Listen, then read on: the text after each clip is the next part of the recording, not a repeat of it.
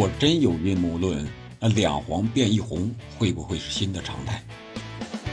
曼联一次过山车不行，那就再来一次，再不刺激，那就蹦极下去，不要再上来了。埃贝里，你可以说他运气好，你也可以说裁判的误判，但是那个进球绝对的漂亮。你好，欢迎来到憨憨聊足球。今天我们聊一聊英超第十六轮的三场比赛，哪三场呢？大家刚才可能在开头这一块也已经多多少少了解到了。第一场，水晶宫一比二遭利物浦逆转，这场比赛我们主要聊聊裁判的判罚的问题。第二场，聊聊曼联过山车不蹦极一样的表现。这一场是零比三输给了伯恩茅斯，咱们主要聊聊滕哈赫的换人战术问题。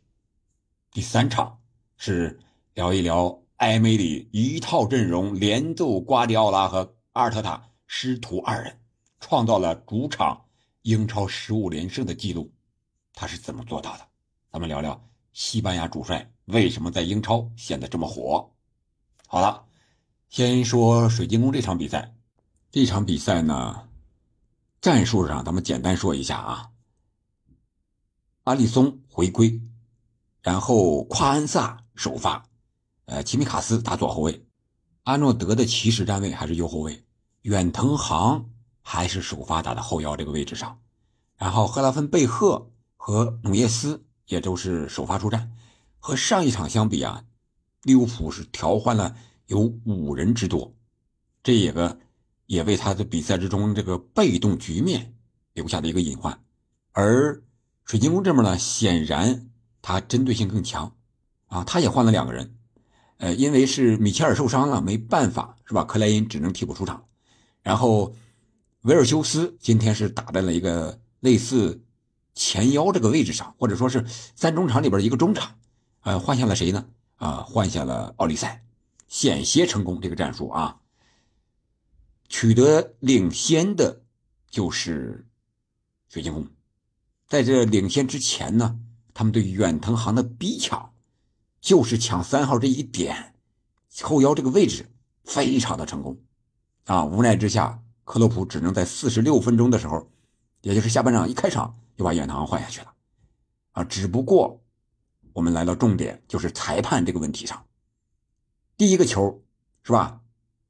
这个休斯抢远藤航，最后形成进球，而且打进了。但是 VR 经过长时间，大概有两分钟的回放，就看这个休斯对远藤航有没有犯规。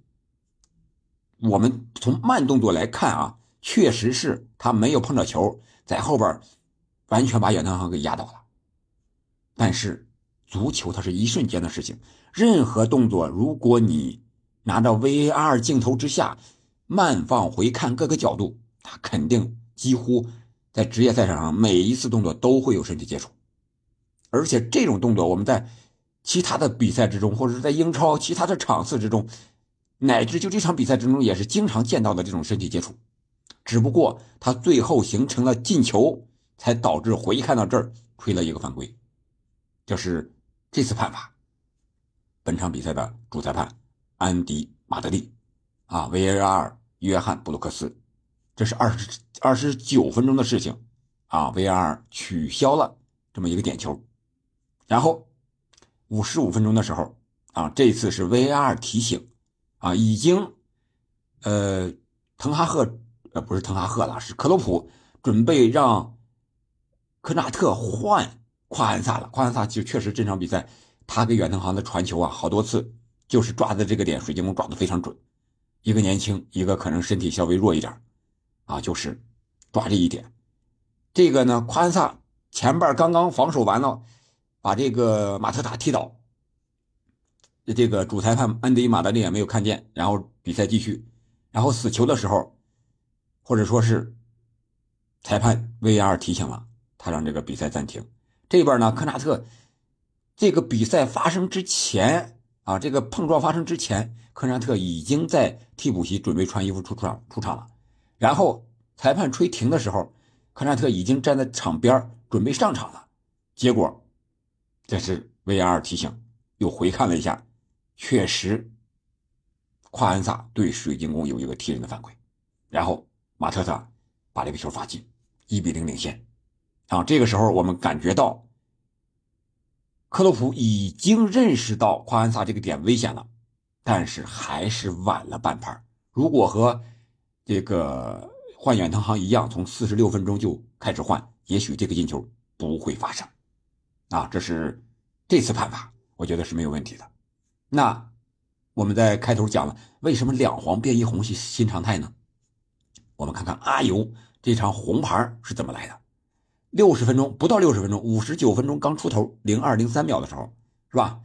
呃，利物浦在前在后场的左路这块获得一个任意球的机会，阿尤在那挡了一下，范戴克这也是经验啊。就专门往他身上踢了一下，然后马德里正好在边上看到了，给了一张黄牌。这个为后来的十五分钟之后那个两黄变一红埋下了隐患。然后十五分钟之后，阿尤可能也是尽心尽责吧，回追埃里奥特，结果在后边缠到了。马德里走过来等了一会儿，可能也想了一下，给还是不给？最后还是给了，这样。少打一人的水晶宫没办法，刚下去啊，阿尤慢慢悠悠的还接受着球迷的鼓掌，自己也在那掌声，是吧？结果这个萨拉赫就进球了，而且是一个乌龙球，直接打在对方的身上，然后弹进网窝，一比一追平了。这不到一分钟啊，下场不到一分钟追平了。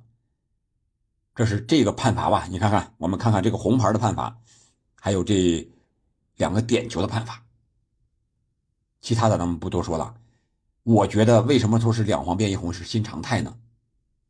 如果真的有阴谋论的话，那你裁判想左右一场比赛，之前可能直接给红牌，直接判点，可能争议比较大。但是你像这种的表达不满的，是吧？呃，延误时间的，哦，战术犯规的，这裁判给黄牌是。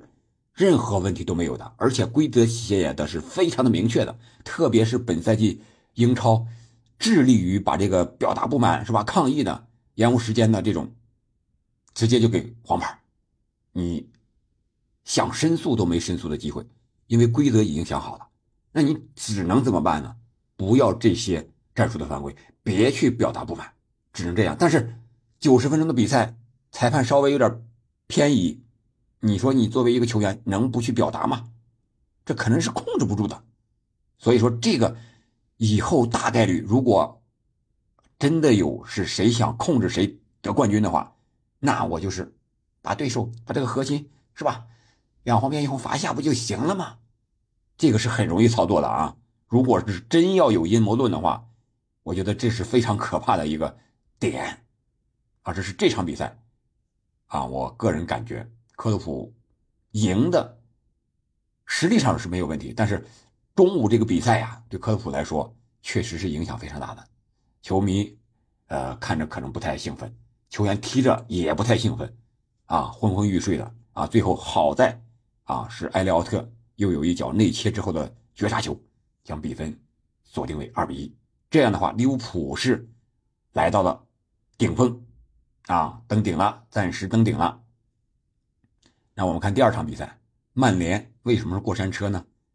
啊，他上一轮是二比一赢了切尔西，对吧？再上一轮是零比一输给了纽卡，这输的是体无完肤，赢的呢也是非常侥幸。我在前期预测的节目也已经说过了啊，包括呃利物浦水晶宫这场比赛预测，呃咱们都是没有任何问题的。包括呃谢菲尔德联啊，这个这场比赛的迎来了本赛季的第二场胜利，咱们也预测了啊。也没有问题，大家如果可以的话，可以去支持一下，听一听。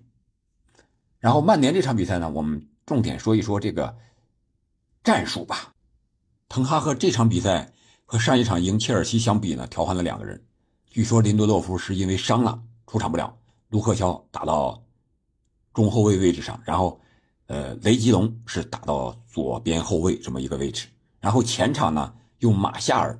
换下了霍伊伦首发，这个首发从上半场来看，可能问题不大，啊。但是我们再来看看伯恩茅斯，伯恩茅斯呢，呃，只是用十六号塔维尼耶换下了十七号啊西尼斯特拉，这是一个对位的一个首发换人，其他的没有任何的调整。这场比赛，曼联的七寸被伊劳拉、伯恩茅斯抓的是死死的，抓哪儿呢？就是抓 B 费进攻这个点，导致他们出不来球，然后在后点再抢，抢谁？抢 B 费如何出球？出给谁？麦克图米奈这个点，还有就是阿姆拉巴特这个点，防守非常坚决，上抢是非常迅速。第一个进球就是这么来的。开场不到一分钟，呃，索兰克就去逼抢奥纳纳，险些造成险情啊！只不过最后索兰克是碰出了底线啊，呃，是给了一个角球，呃，门球。随后啊，那个进球就来了啊，六七分钟的时间，是把毕费逼到左边后卫这个角上去出球接应，然后出球。麦克托米奈在边前卫这个位置接应，啊，结果这个球就传到麦克托米奈这儿了。麦克托米奈一伸脚，可能还在这考虑怎么处理，啊，结果人家号，呃，四号这个库克上去直接就是把这个球抢断，然后突入禁区，倒三角的一个传中，索兰克后脚跟一拨进了。奥纳纳没办法，这个可以说战术是非常的明显，啊，这是第一个进球，就是掐的这个点。然后第二个进球呢？呃，几乎是如出一辙吧。六十八分钟的时候啊，这个时候比林已经上场了，是塔维尼耶助攻比林，也是在后场卢克肖出球失误，然后又抢断来到这边，然后十六号传中传给比林，比林力压谁？卢克肖。卢克肖这个时候感觉到他中后卫身高的这么一个劣势，如果是瓦拉内在的话，我感觉这个球。比林不一定能顶进，毕竟和瓦拉内相比差二十多公分呀。你想一想，力压卢克肖，是吧？这是这个球。然后，呃，第三个进球，呃，第三个进球怎么说呢？利用角球的机会，但是这个角球是之前的多次的连续的前场任意球导致的这个角球。然后上一场进球的塞内西，这场又是角球头球，一个简单的挡拆。啊，这个阿姆拉巴特被挡在了身后，没人防守之下投进的，啊，这是这个进球，三比零。说换人，说滕哈赫怎么换人呢？就是他在落后之后，有一段时间是打的不错的。马夏尔呢，上半场这个支点作用也比较明显，比前几场发挥的要好。但是麦克托米奈状态不好，加纳乔的状态也很一般，或者说他就这个实力。毕费一个人出球确实太难，他主要被针对。那下半场换人怎么换的呢？他没有让霍伊伦换下麦克托米奈打四四二，是吧？毕竟你这时候落后了，换上一个前锋，换下一个中场打四四二也是可以的吧？而是对位换人，让霍伊伦换下了表现不错的马夏尔。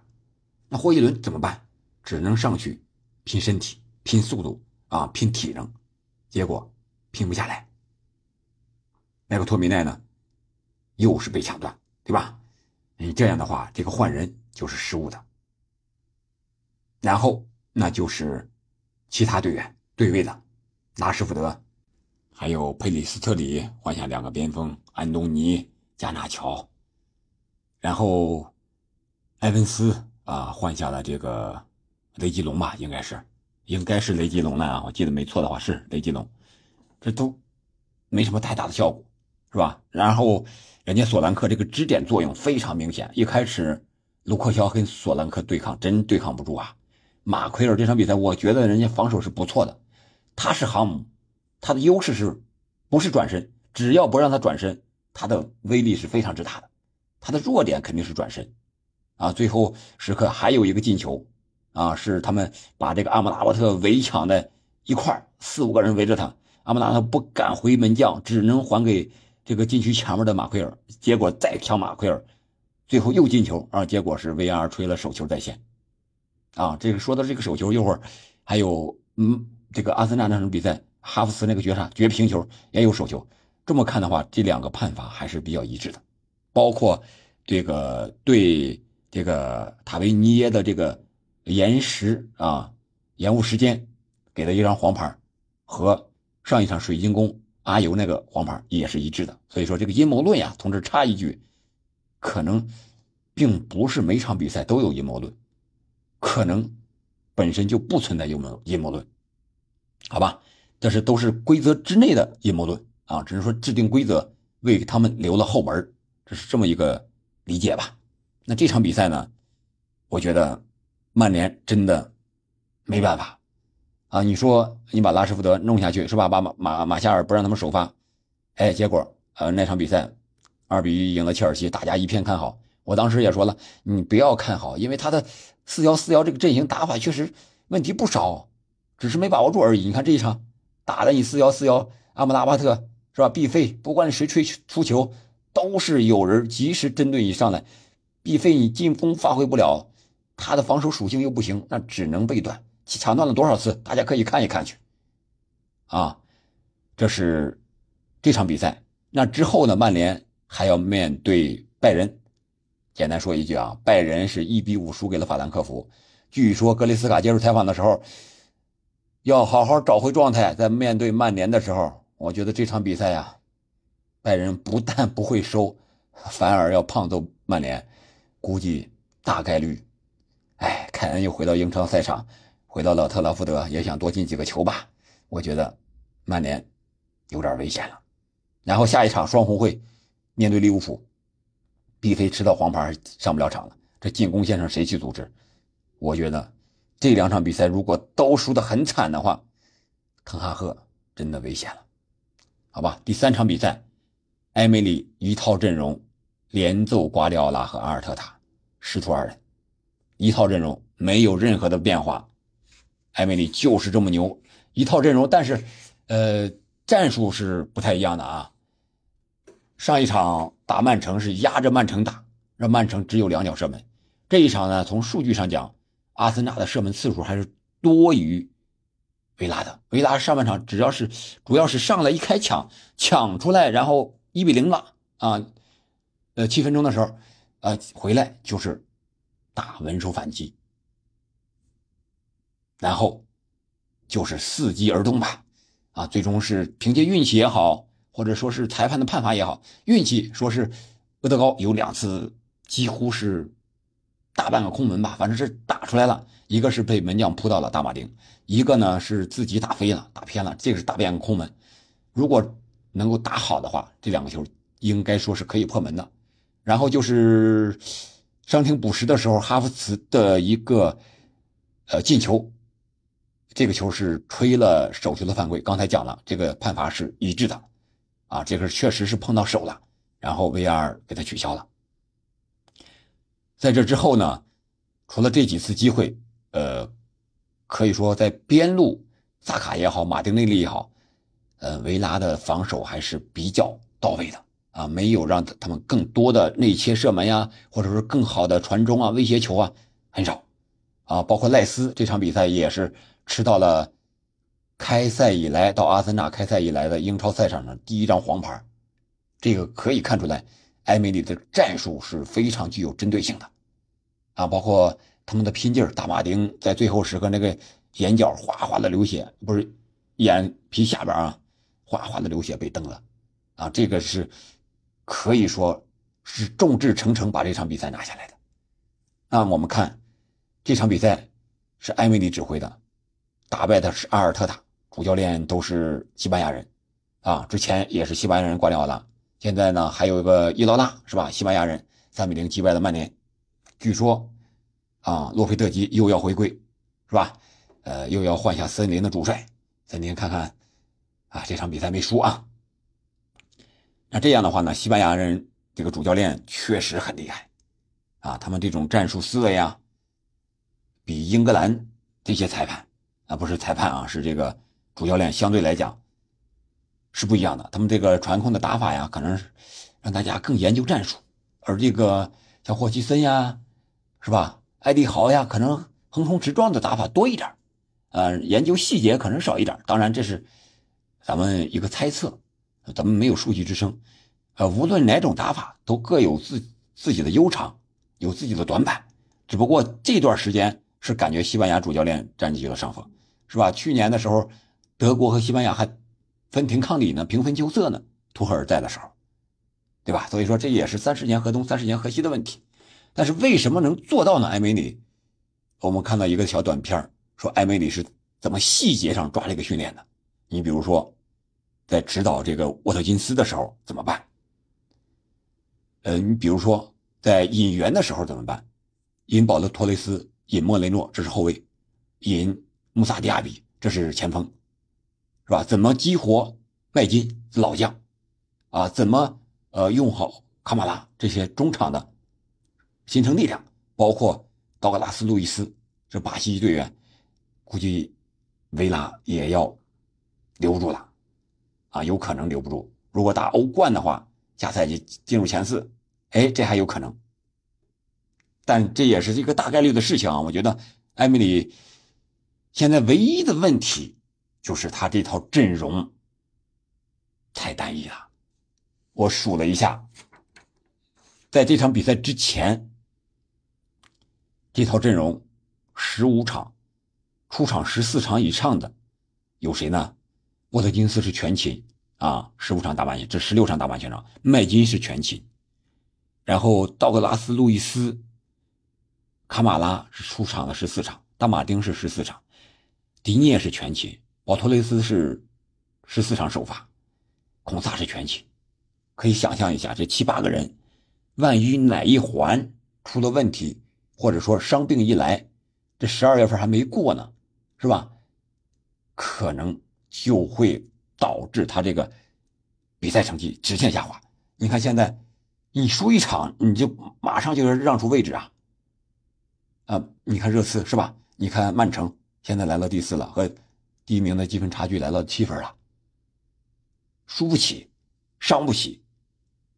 这就是残酷的英超，残酷的竞技比赛。当然，这是我们球迷非常喜欢看到的。